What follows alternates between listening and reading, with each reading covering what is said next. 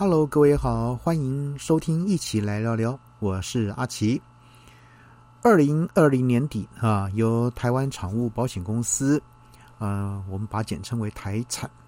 卖出了全台湾第一张的防疫保单。那第一年呢，因为台湾的疫情控制良好，所以呢市场反应平平。但到了去年第二季呢，台湾疫情快速升温。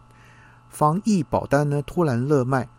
而台产这张哈保单，因为只要花五百元就可以买得十万元的保障，啊，就是隔离跟确诊都会理赔十万元，呃，CP 值高，大受欢迎，被称为防疫神单。其实不止台产啊，根据金管会的统计，去年台湾总共卖出了九百一十万啊张的哈。这个防疫保单，呃，根据台厂的公布啊，台厂去年一共卖了大约四百零三万张保单，总保费的收入是十九点三亿元，但是呢，总理赔金额也高达十九亿元，看似勉强打平，但实际上加上这个业务员佣金跟处理的费用，根据了解。呃，台产最后呢以大亏将近八亿元，所以呢，在今年一月底全数结案，而且因为大赔收场，因此呢，早在去年年底就决定不续保，停售这个商品，退出了这场防疫保单之乱。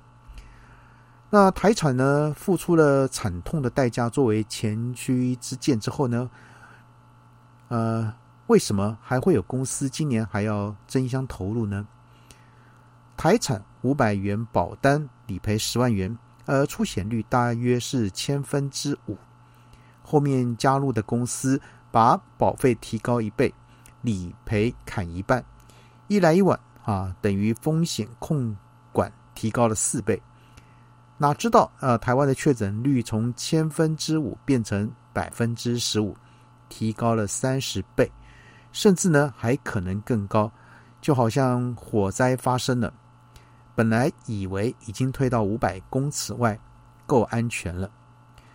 没想到这次遇到核子弹爆炸，所以呢，就有这个资深的这个呃高阶主管呢，就认为说这是叫核弹来形容这次呢对产险业的影响。假设呢，按照这个比率预估，呃。卫福部部长陈时中曾经说过，国内总啊这个确诊的总人口数呢，可能达到三百五十万人，而如果其中一半有买防疫保单的话呢，就是一百七十五万人，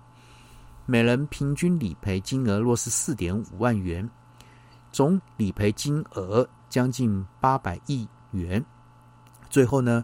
整体产险业的理赔金额可能就落在八百到一千亿元之间，呃，因此呢，好几家这个产险公司呢，都使出了看家本领，搬出各种法规，试图呢从中找出可能啊拒保的原则。以哈销售最多的富邦这个产险为例，那日前呢是第一个明知啊会被这个保护。这个乱枪打死也要戴着头盔跳出来表示